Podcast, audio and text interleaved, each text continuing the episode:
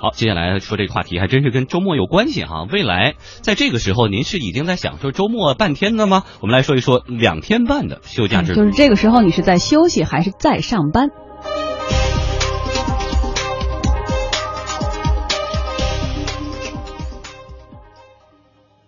从今天起，讨论已久的二点五天休假从纸面走到了现实。山西省晋中市、江西省吉安市宣布，开始正式实行二点五天休假模式。这两地机关事业单位的工作人员一个月可享受两次周五下午调休安排。江西省吉安市实行的新休假办法是，全市呢每年从四月一号到十月三十一号实行周五下午弹性作息制度。原则上呢，每位工作人员一个月可以享受两次周五下午的调休安排。今天上午，中央台记者在江西吉安采访时发现，已经有机关工作人员拿到了刚刚批好的休假条，准备下午一点半和家人坐火车去福建鼓浪屿游玩。他表示，提前半天走，那肯定是玩的更尽兴啊。前只有两天休息，星期六、星期天，想出去玩又怕时间不够，玩的不尽兴。现在二点五天的话，我提前半天走的，在那边可以多玩半天或者一天，这样就不耽搁时间，也玩到了景点。虽然说这个已经克了年假，但是我觉得这样就是更灵活了。为了避免影响群众办事，晋中、吉安两地呢都提出了相关措施，要求不得因弹性休息而影响工作的正常运转。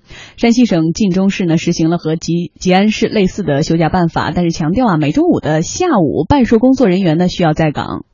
晋中新闻办主任郭贵虎说，实行二点五天休假，并不是说今天下午所有的单位都不上班了。啊，根据劳动法四十个小时工作时间，那里面有很多限制和要求，有有些单位要申报，我让这个礼拜有有有多少人休息，还有好多呃把关的单位把了关，卡才能才能实行的，你知道吧？不是说今天开始所有的单位都是下午就不上班了，不是这个意思。吉安市行政服务中心副主任熊涛说，他们会加强窗口服务岗位人员排班值守，保证不影响为群众办事。如果这个二点五天星期五下午休息，我们有个相应的做一些调整和安排，比方说做好相应的服务工作。比方说今天你要休息的话，我们就会轮班呐，调整值班窗口啊，调整值班人员呐。据了解，目前已先后有河北、江西、重庆。甘肃、辽宁、安徽、陕西、福建等八个省区市正式出台意见，明确提出鼓励有条件的地方和单位实行二点五天休假模式。目前，除了山西晋中和江西吉安有了实际行动，贵州省黔南州也明确，每年五月一号到十月三十一号每周五的下午，各单位自行安排轮流休假。江西省上饶市提出。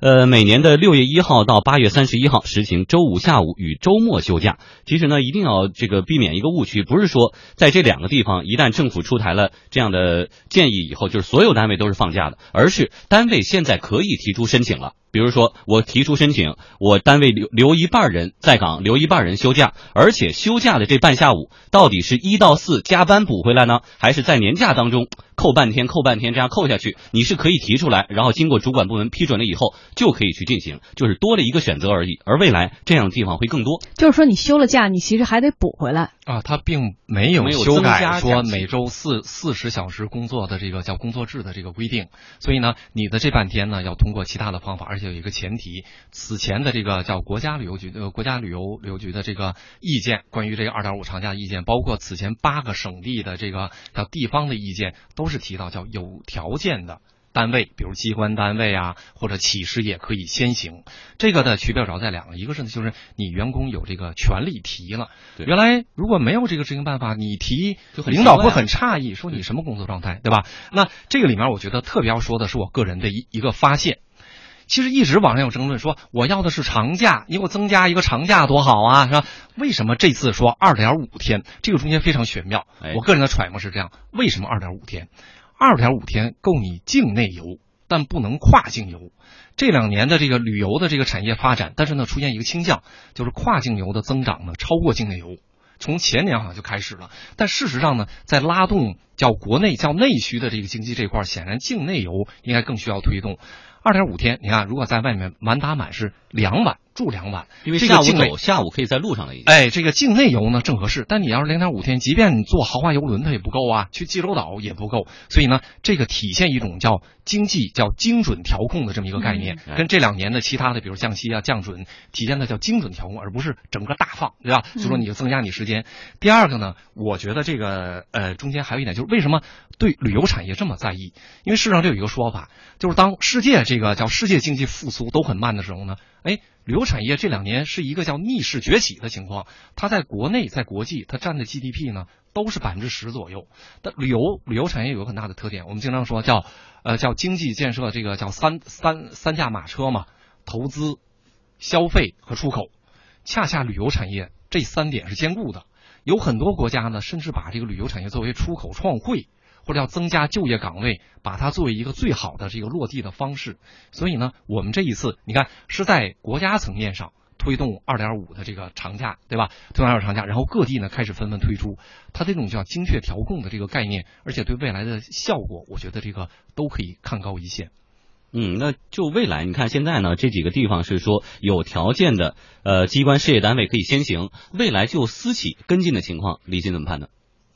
呃。我觉得这个问题主要是在这，这个其实也是这半年争论的比较集中的，就是说，哎，它会不会成为少数人的福利呀？说只有机关单位才可能会这样，对吧？人家单位才可以能提出申请啊，啊，企业也可以，但是呢，公司呢一般走的是这个业务线。这个业务线不容易替班，比如你在这个业务线中间，你负责，你要是做前端的，你难道能把你的客户交给别人去做维系吗？你能先走吗？所以理论上这个操作起来呢难度很大。但我个人是不同意说，哎，这个未来会成为什么少数人的福利呀？会流流于形式？为什么？其实这个中间更重要，他会刚才说过，就旅游产业这么重要，而且国内游在这个拉动内需这块这么重要，那推出了这么一个二点五。这个长假二点五天的长假，首先资本市场会对未来旅游就地方的这个旅游产业的这个投入空间会变得非常的就呃这个吸引力非常大。嗯，比如旅游的基础设施啊、道路啊、旅游线路啊、旅游产品，那这个投资对于本地经济的拉动，对于未来旅游条件，就是哎我让某些地方这个景区的开发、管理、游客的体验这种服务的项目都会变得很多，由这个。反过来又推动很多，比如我即便不是二点五天的，我周末就一天，或者我原本境外游，境外也就那样嘛，欧洲啊、澳洲我走一圈也差不多。我想深度，那当你的国内的这个旅游基础产业跟上去了，资本大量涌入了，它的这个推动是很大的。所以这方面的作用显然比说，哎，那我企业修不了。